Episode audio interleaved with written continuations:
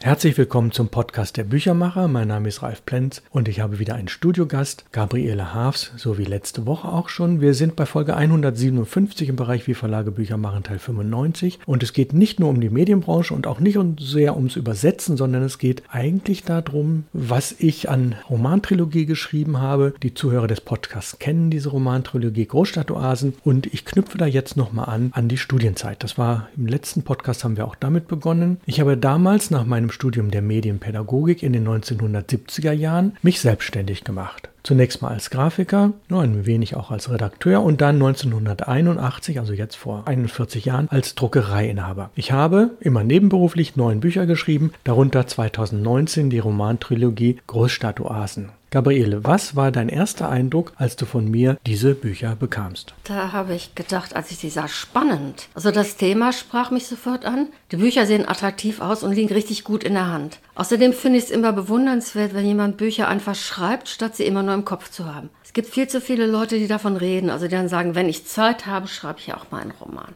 Aber es kommt nichts dabei heraus. Also erstmal war mein Eindruck sehr positiv. Ja, das freut mich doch sehr. Gabriele, hast du darin einiges wiedererkannt, was autobiografisch zu sein scheint? Und dann, wie fandest du die Grenzen zur Fiktion und zum Erzählerischen heraus? Ich habe die Bücher gelesen als Roman, als Romanwerk und da fand ich solche Grenzen nicht weiter wichtig und finde es eigentlich immer noch nicht weiter wichtig. Wobei das kleine Märchenbuch, also das erste Buch, ja viel realistischer ist, wenn es ein passendes Wort sein kann für einen Roman, als die anderen beiden. Die Geschichte der Märchenbücher, dazu die des Verlages, also die waren klar als Tatsachenbericht zu erkennen. Einzelne Passagen, zum Beispiel das, was Schreckliches passieren kann, wenn man mit durchgeknallten Autoren zu tun hat oder mit Unglücksfällen bei der Herstellung, die sind als Fiktion gekennzeichnet. Aber für die Lesefreude hat das für mich keinen Unterschied gemacht. Autoren, die sich ganz toll finden und wilde Forderungen stellen, kennen wir schließlich alle. Tja, das eint uns, nicht? Die Branche gut zu kennen und die verrücktesten Leute zu kennen. So, alle drei Teile meiner Romantrilogie, das erste Cover ist schwarz, das zweite grau, das dritte weiß, haben verschiedene Schreibstile. Wie konntest du dich da jeweils hineinlesen? Das war ehrlich gesagt überhaupt kein Problem. Ich glaube, ich habe darauf nicht weiter geachtet. Müsste mit dem Wissen, dass es so ist, noch einmal lesen. Also ich war sofort in der Handlung drin. Ich wollte wissen, wie es weitergeht. Ich wollte nach Bekanntem von damals suchen. Na, vielleicht ist es dir ja auch gelungen. Ja, dein Mann Ingvar Ambjörnsen hatte mit dem damaligen Märchenbuchverlag als Autor zu tun. Was von seinen damaligen Erzählungen oder jetzigen Erinnerungen passt eigentlich zu meiner Romantrilogie? Ich glaube, hier gerät etwas durcheinander. Also Ingwer hatte nicht viel mit diesem Verlag zu tun. Wir haben uns häufiger mit den Verlagsleuten getroffen und viel Wein getrunken und Spaß gehabt. Und es war die Rede davon, dass er ein ganzes Kinderbuch für den Verlag schreiben sollte. Er und die Verlagsleute hatten auch eine Themenliste, aber dazu kam es dann ja nicht mehr, weil es den Verlag nicht mehr gab. Und Ingwer hat seine Bücher damals immer in Norwegen angesiedelt. Insofern gab es wenig Parallelen.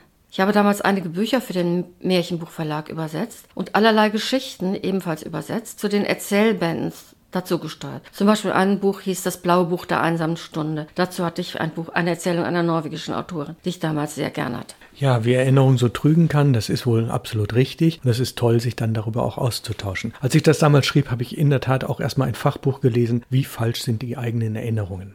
Ja, welche der handelnden Personen in dieser Romantrilogie Großstadtoasen gefallen dir besonders gut? Mit wem sympathisierst du am meisten? Und welche weiteren Anmerkungen zum Gelesenen hast du eigentlich? Also eigentlich sympathisiere ich mit keiner dieser Personen. Jedenfalls nicht in den beiden Esokratiker-Büchern. Die Leute da gingen mir alle ziemlich auf den Nerven. Sie redeten sehr viel und fanden sich toll. Irgendwie hatten sie alle einen Hang zur Selbstzufriedenheit. Ich finde die Seiten jetzt nicht. Also jedenfalls kommt zweimal, in zwei Büchern kommt der Blues Club vor, den sie gründen wollen. Aus dem wird zwar nicht viel, aber ehe sie überhaupt loslegen, steht fest, es soll ein Blues Club sein, wie es in, in der BRD kein zweites Mal gibt. Das können sie überhaupt nicht wissen. Es wird auch nicht gesagt, ob sie versuchen rauszukriegen, was für Bluesclubs es gibt. Sie stellen gern Behauptungen auf, weil sie ja glauben, alles zu wissen, aber so viel wissen sie eben doch nicht. Es ist die Rede von John Barleycorn, dem Roman von Jack London und dem davon inspirierten Lied von Traffic, so heißt es im Buch.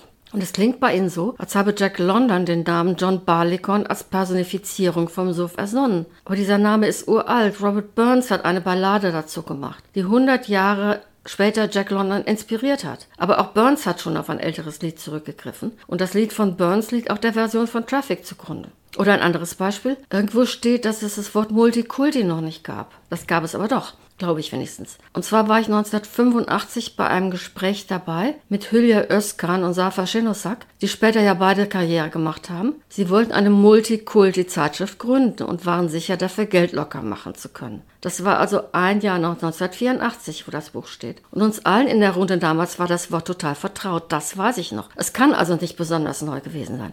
Und immer dachte ich jetzt beim Lesen, tut doch nicht so, als wüsstet ihr alles. Und dann las ich voller Spannung weiter. Es ist eben interessanter, über nervige Leute zu lesen, als über durch und durch sympathische.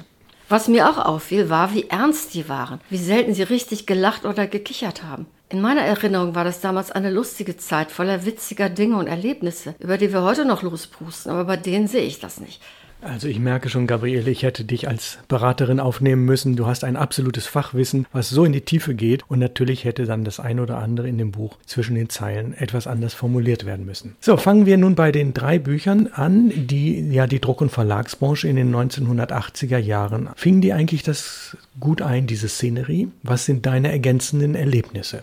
Sie fangen diese Szene von damals unbedingt ein. Sehr gut. Wobei meine Erfahrungen teilweise anders sind. Ich habe damals in St. Georg gewohnt, was vielleicht eine andere Szene war als Ottensen. Aber ich war auch beim Bundbuch Verlag, der war in der Schanze angesiedelt. Und die ließ sich damals durchaus mit Ottensen vergleichen.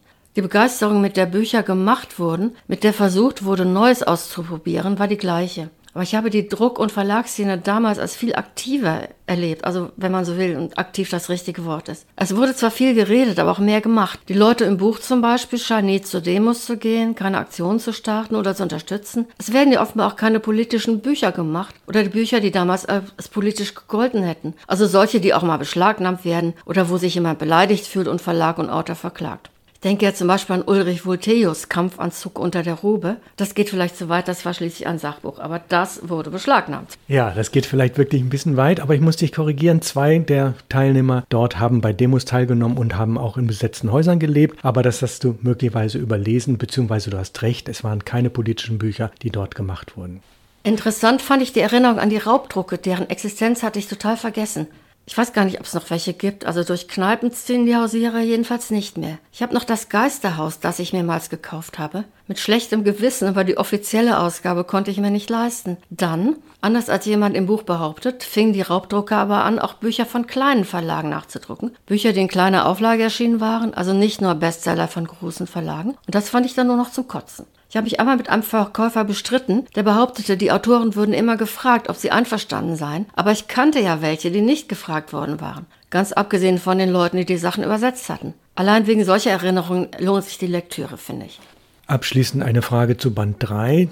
Der heißt ja Arthur ist gefährlich. Die Anagramme, sprich die Verdrehung von Buchstaben, solange bis ein neues Wort entsteht. Die Anagramme um all die sechs Namen, die am Schluss Arthur in zwei Varianten als Lösungswort ausmachen. Wie gefielen sie dir? Wie gefiel dir das Wirken der Therapeutin Resi und eigentlich der Abschluss der Trilogie?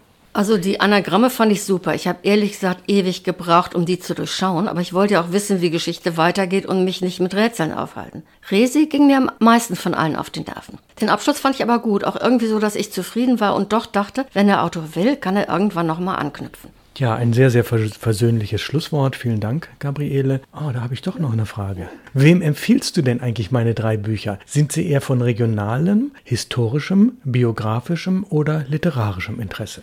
Oh, ich würde sie allen empfehlen, die gern lesen. Jedenfalls denen, die vor fast 40 Jahren in der Literaturszene aktiv waren und Erinnerungen auffrischen und vergleichen möchten. Und solchen, die wissen möchten, wie es damals war. Und natürlich Menschen aus Hamburg, die es interessant finden, wie es damals in Ottensen zuging. Also du hast bei allen Büchern durchgehalten, du hast sehr profund das eine oder andere angemerkt, ganz toll. Und du hast offensichtlich auch Spaß gehabt beim Lesen und du hast völlig recht, alle Leute sind eigentlich so ein bisschen unsympathisch und die Therapeutin ist wirklich die unsympathischste. Das war Absicht und der Leser sollte eigentlich sich selbst identifizieren mit, ich gehöre mit zur Gruppe und ich bin witzig, ich bin lustig, ich verstehe euch, aber ihr seid mir eigentlich alle zu bierernst. So gesehen hast du den roten Faden des Buches hundertprozentig erfasst. Vielen Dank fürs Kommen, Gabriele. Nächste Woche die Folge 158 des Podcasts der Büchermacher. Das war's. Alles Gute und kommen Sie gut durch die Woche.